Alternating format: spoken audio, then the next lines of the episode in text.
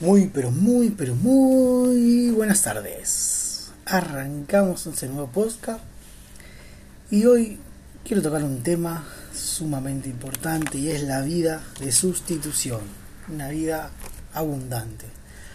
Hoy nos vamos a enfocar en eso, en generar una vida de abundancia en nosotros. Y cuando hablo de abundancia no solamente económica, sino que hablo de abundancia emocional, felicidad, tranquilidad, paz, completamente todo. Y hoy quiero llevarnos a, a, ese foquito, a ese foco que en muchas ocasiones tenemos, que nos termina limitando, nos alumbra hacia un lugar nomás, hacia un lugar específico, chiquito, y nos limita a poder expandirnos más. Hoy vamos a tratar de correr el telón y poder alumbrar mucho más.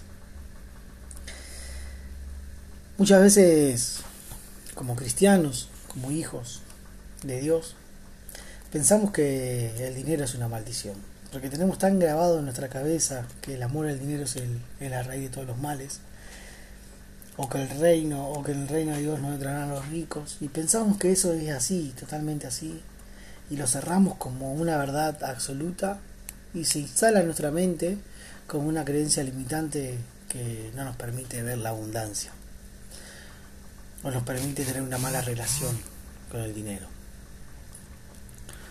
Hoy quiero que nos centremos en eso. Y para eso te llevaría a pensar o, o, o, que pienses un segundo junto conmigo acerca de esto. ¿Te has pensado qué relación tenés con el dinero? Cuando lo ves, cuando ves una persona rica, cuando ves una persona próspera económicamente, ¿qué te genera?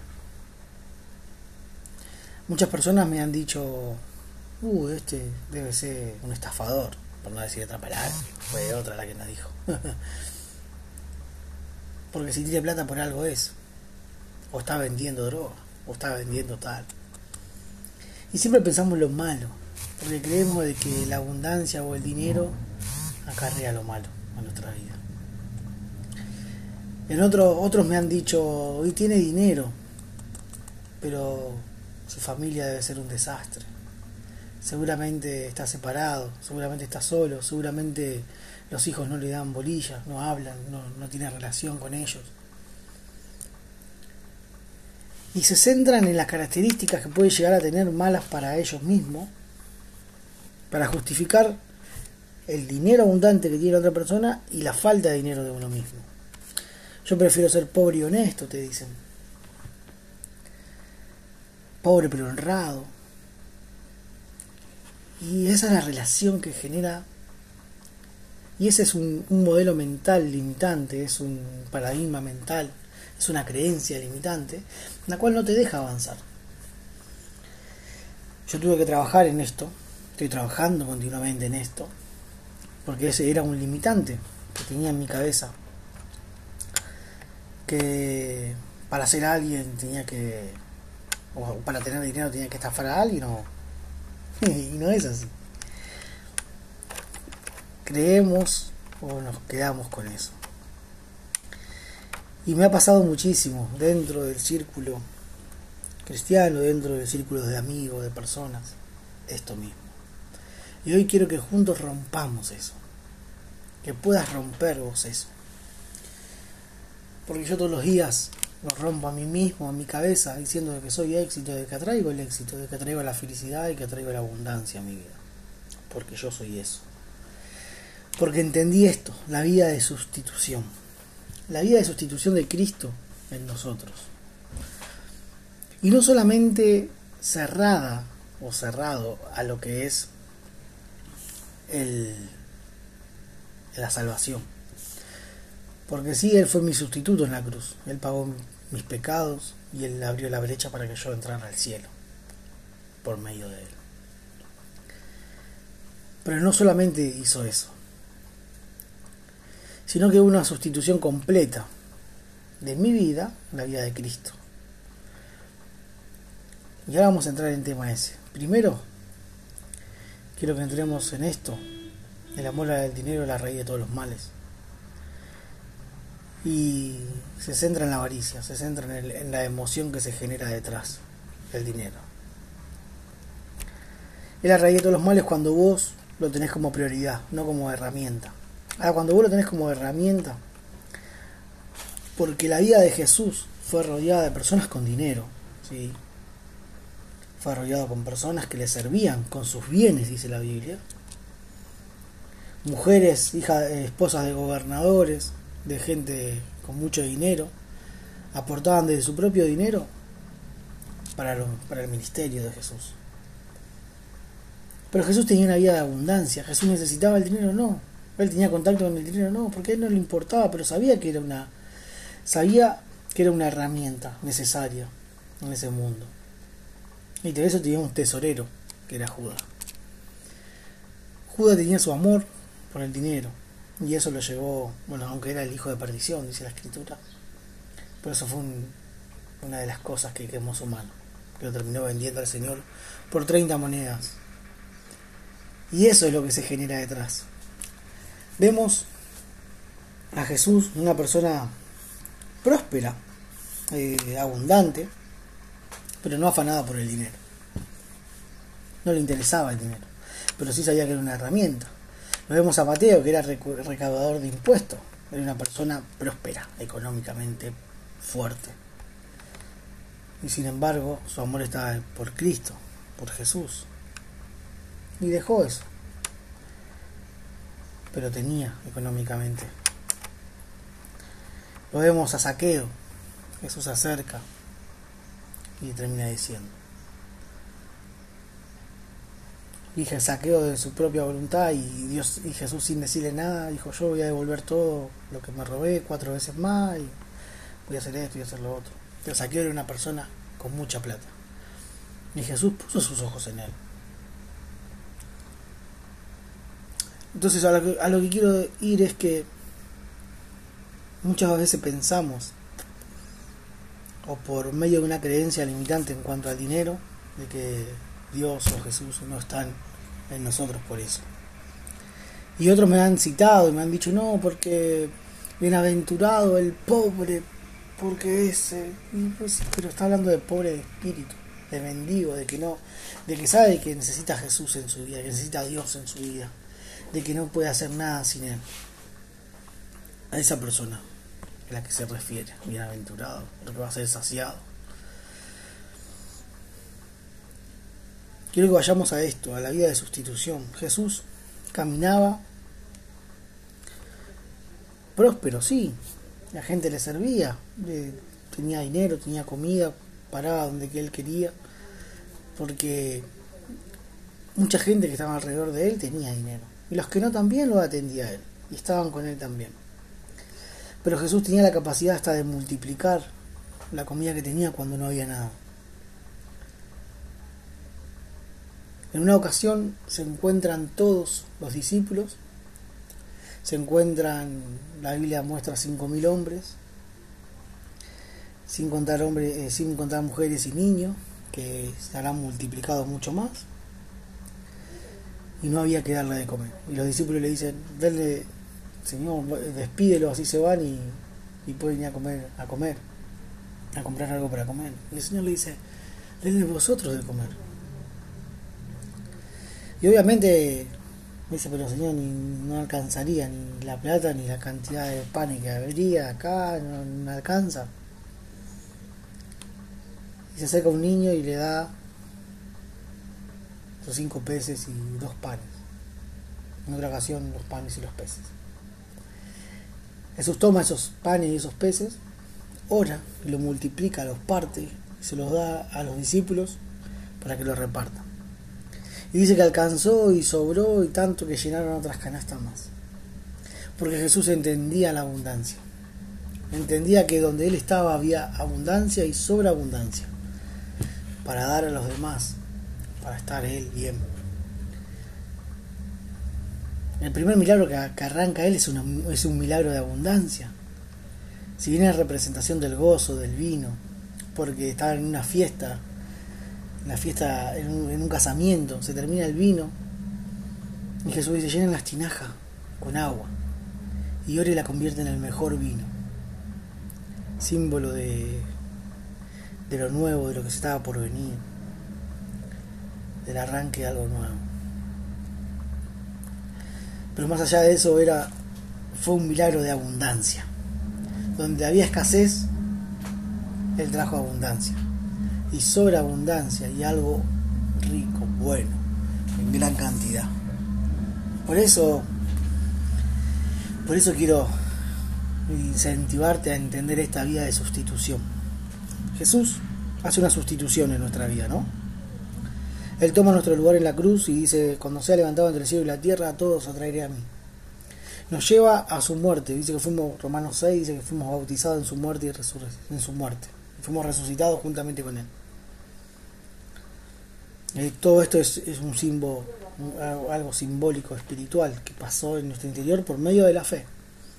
Entonces nos sumerge en su muerte, nos bautiza en su muerte, que es sumergir, sumergirnos en su muerte, nos sepultan con Él y revivimos, resucitamos juntamente con Él. Y se produce la vida de sustitución, dejando atrás el viejo hombre y empezando a vivir en el nuevo hombre. Por eso dice la Biblia, despojado del viejo hombre y vestidos del nuevo hombre. Y el nuevo hombre vive en una conexión entre cielo y tierra, entre entre lo espiritual y lo, y lo terrenal, vive en otra dimensión. Vive la vida de Cristo nosotros. Por eso dice Pablo, ya no vivo yo, más vive Cristo en mí. Y empieza a vivir de esa manera. Hay una vida de abundancia, hay una, vida de, de, Yo cuando hablo de abundancia no solamente hablo de económica, sino que hablo de felicidad, hablo de éxito. Y muchos me dicen, pero ¿cómo felicidad si el cristiano sufre mucho? Pará, pará, pará, pará. ¿Quién te dijo que sufre mucho? Pasan momentos adversos, sí, ellos pasaron persecución, pero en esa persecución eran felices. Transitaban, transitaban la persecución en felicidad. Porque ellos se podían volver atrás de su fe. Se podían volver atrás, pero el amor por Dios era mucho más fuerte. Su amor por Cristo era mucho más fuerte que su miedo a morir entonces lo hacían en gozo. Jesús también dice que sufrió la cruz poniendo el gozo por delante. Entonces, todo, todo depende de cómo, de tu modelo mental, de cómo lo quieras vivir, cómo lo quieras ver. O ves a Cristo con esos ojos de esa vida de sustitución en tu propia vida, que Él tomó tu lugar, se llevó tus pecados, se llevó tu viejo hombre, lo sepultó, lo mató en la cruz y lo resucitó. Y ahora no solamente te dice tenés que vivir mi vida, te dejo mi vida, sino que te pone el Espíritu Santo como mentor, como el palo que acompaña el árbol cuando empieza a crecer. Y el Espíritu Santo es el que, el que acomoda el, el espíritu del hombre en su nuevo despertar, en su despertar, acomoda al hombre en relación con Dios, en conexión. Es el que conecta, es el cable que conecta el cielo y la tierra. Y cuando vos empezás a caminar de esa manera, empezás a caminar en fe, empezás a caminar en el, espíritu, empezás a caminar eh, eh, en esa vida de abundancia, de felicidad, de éxito. Entonces encontrás el propósito y decís, Dios ahora me direcciona. Bueno, hoy soy nacido de nuevo. Algo muy importante, tiene que haber una identidad. Muchas personas no encuentran su identidad. Al encontrar tu identidad vas a encontrar tu propósito. ¿Qué es lo que Dios quiere que vos hagas? Tu misión de vida. Ayudar a otros, servir, dar, acompañar a otros en su crecimiento, en su desarrollo. Entonces empezás a caminar porque ya tu corazón, tus deseos, tus pensamientos están calibrados al corazón y al pensamiento de Dios. quizás antes buscabas, no sé, tener éxito, dinero, para vivir tu vida loca, y hoy pensás y decís quiero tener dinero pero para formar mi familia, para estar cómodo, para tener libertad, para, para demostrar de que, que otras personas pueden cambiar su vida también por medio de esto. Entonces empieza a cobrar sentido tu visión de vida y empezás a ayudar a uno, a otro, obviamente al que se deja ayudar, al que se acerca.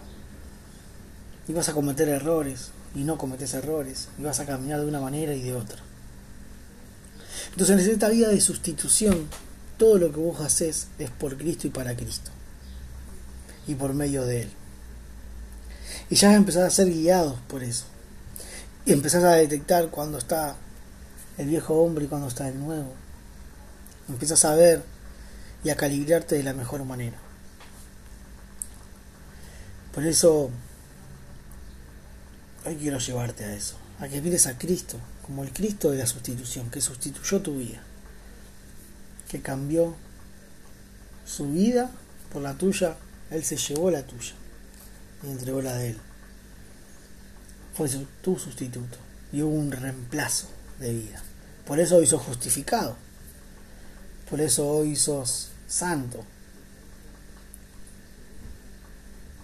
Y ahora nos queda mirar la vida de Cristo y caminar como Él. ¿Y cómo caminaba Cristo? En misericordia, en amor, en comprensión, en, en abundancia. La gente lo seguía. Había gente que lo quería matar, claro que sí, el religioso. Jesús nunca recriminó un pecado.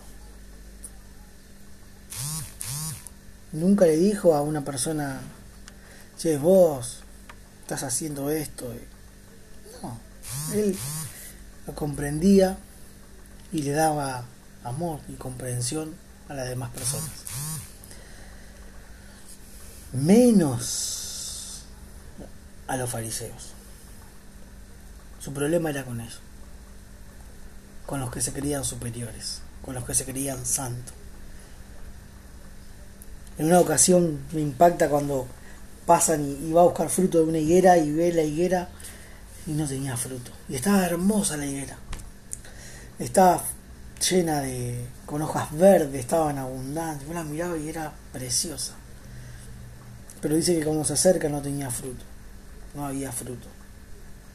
Y le dice: Se vas a secar, te secas. Y se terminó secando mostraba que su, su exterior estaba hermoso, estaba bien, estaba para dar fruto, pero algo había que estaba dentro, en su interior, que no hacía que se produzca el fruto. Y a los fariseos le dice, ustedes, todo por fuera muy lindos, muy decorados, muy correctos para hablar, muy de la escritura, todo muy, muy, muy, muy, muy por fuera, pero por dentro están podridos, son sepulcros blanqueados. Palabra durísima. Porque agarra un republicano y le dice, vos seguime. agarra a un, perdón, a un, agarra una prostituta y les misericordia. Es más, y le termina diciendo los republicanos y las prostitutas van delante de ustedes en el reino de Dios. Wow. Porque todo comienza desde adentro hacia afuera. En una ocasión cuenta que había un, un pecador y un fariseo orando en el mismo templo, en el mismo lugar. Y el pecador estaba llorando y, quebrado en su corazón, en su interior, quebrado, diciendo yo no merezco misericordia, yo no merezco esto, no merezco lo otro, no merezco nada. Estoy quebrado, te he fallado, desnudando su interior. Y al otro lado había un fariseo. Y decía, gracias Señor, porque yo no soy como este. Este es un pecador inmundo. Porque yo oro, porque yo hago esto, yo ayuno, yo leo la escritura, yo hago lo otro. Y dice que Dios oyó la oración del que clamaba, de que desnudó su corazón, su interior, y no del religioso. Porque es fácil juzgar, condenar, por lo que uno ve. Generalmente nos llevamos por la vista sin ver el interior. Y Dios mira el interior. Por eso comienza desde el interior. La abundancia comienza desde el interior. Desde que trabajes tu mente, que trabajes tu corazón, desde que trabajes todo tu interior. Ya no juzgas a los demás. Entiendes de que es su forma de creencia, su forma de vida. Se arreglará con Dios el día de mañana. Y lo único que tenés que hacer es amar, extender tu mano de amor hacia los demás, nada más. y solamente sobre aquello que quiera. Por eso, por eso quiero recordarte de que la vida de sustitución es eso. Te hace ver eso. Desde el interior hacia afuera. Desde adentro hacia afuera. Desde tu alma hacia afuera. Por eso es sumamente importante el trabajo desde tu interior. Desde tu inconsciente, que fue formateado por la cultura, por la, por la familia, por un montón de cosas que fuiste viviendo de chico, fueron formateando tu inconsciente. Y hoy es el resultado de tu vida. Pero cuando tú trabajas, cuando tú entiendes esto y trabajas eso, comienza todo nuevo. Se va el viejo hombre y viene el nuevo hombre. Empiezas a caminar de otra manera, abrir tus ojos de otra manera y caminar de otra manera. Sin obligar a nadie. Porque vos trabajas en vos. Y los que se acercan van a crecer. Y los que se alejan, problema de ellos. Simple. Siempre es así. Por eso hoy quiero llevarte a que entiendas esto. La vida de sustitución de Jesús fue esa. Fue tomar tu vida, desecharla y hoy ponerte un nuevo chip en tu cabeza, ponerte el Espíritu Santo para tu vida, hacerte entender que tienes que caminar en Cristo y con Cristo y que todo lo que vos haces es de Él y para Él. Y que aprendas a vivir una vida en abundancia. Una abundancia económica, de éxito, de felicidad, de tranquilidad. Y aprende a vivir en esa vida de sustitución. Mira a Jesús y camina como Él. No busques modelos humanos. Busca a Jesús y camina como Él. El único que se atrevió a decir que, que sean imitadores de Él fue Pablo. Y dijo, ser imitadores de mí como yo de Cristo. Y Pablo se atrevió a decir eso. Pero Pablo también vivía de la misma manera. Pablo venía de una familia próspera, rica. Estudió en el mejor lugar. Sin embargo, deja todo por Cristo y empieza y trabaja cuando tiene que trabajar. Pero también termina su vida bien, económicamente. Estaba preso, sí, estaba preso, pero estaba preso en una cárcel privilegiada, en una casa alquilada. Dice, todo lo puedo en Cristo que me fortalece. Sé vivir en escasez, sé vivir en abundancia. Pero hoy tengo de todo. Hoy estoy en abundancia. Y él pasó de todo. Persecución, hambre. Pasó de todo. Y sin embargo, él lo hacía feliz. Y lo hacía tranquilo. Esa es la diferencia. Spurgeon, el gran predicador de la historia, pasó depresión, pasó ansiedad. Y creen mucho que, o un amigo de él decía, de que la depresión si él hubiese tratado la depresión o su problema mental, hubiese estado más, más tiempo vivo. En otras palabras, dijo que lo mató, sus emociones lo mataron, que la depresión lo, lo consumió y lo mató. Sin embargo, cuando él escribía y él hablaba de, de lo abatido que estaba, decía con felicidad, porque sé que tengo que pasar por esto para ayudar a muchos. Y él aceptó eso y cumplió su propósito y, y, lo que él tenía que hacer en Cristo, lo aceptó, lo vivió feliz y era feliz predicándolo y haciéndolo así. Por eso la vida de sustitución es esa. ¿Vas a tener persecución? Quizás sí. Van a hablar mal de vos, sí. Hagas no hagas, van a hablar de vos. ¿Te van a juzgar? Sí, también. Pero cuando entiendes la vida de sustitución, empiezas a vivir la vida de Cristo en tu vida, empiezas a vivir en abundancia, en abundancia de amor, de misericordia, de conexión con Dios. Así que vive la vida de sustitución y mira a Dios de esa manera. Que tengas un excelente día y una excelente semana.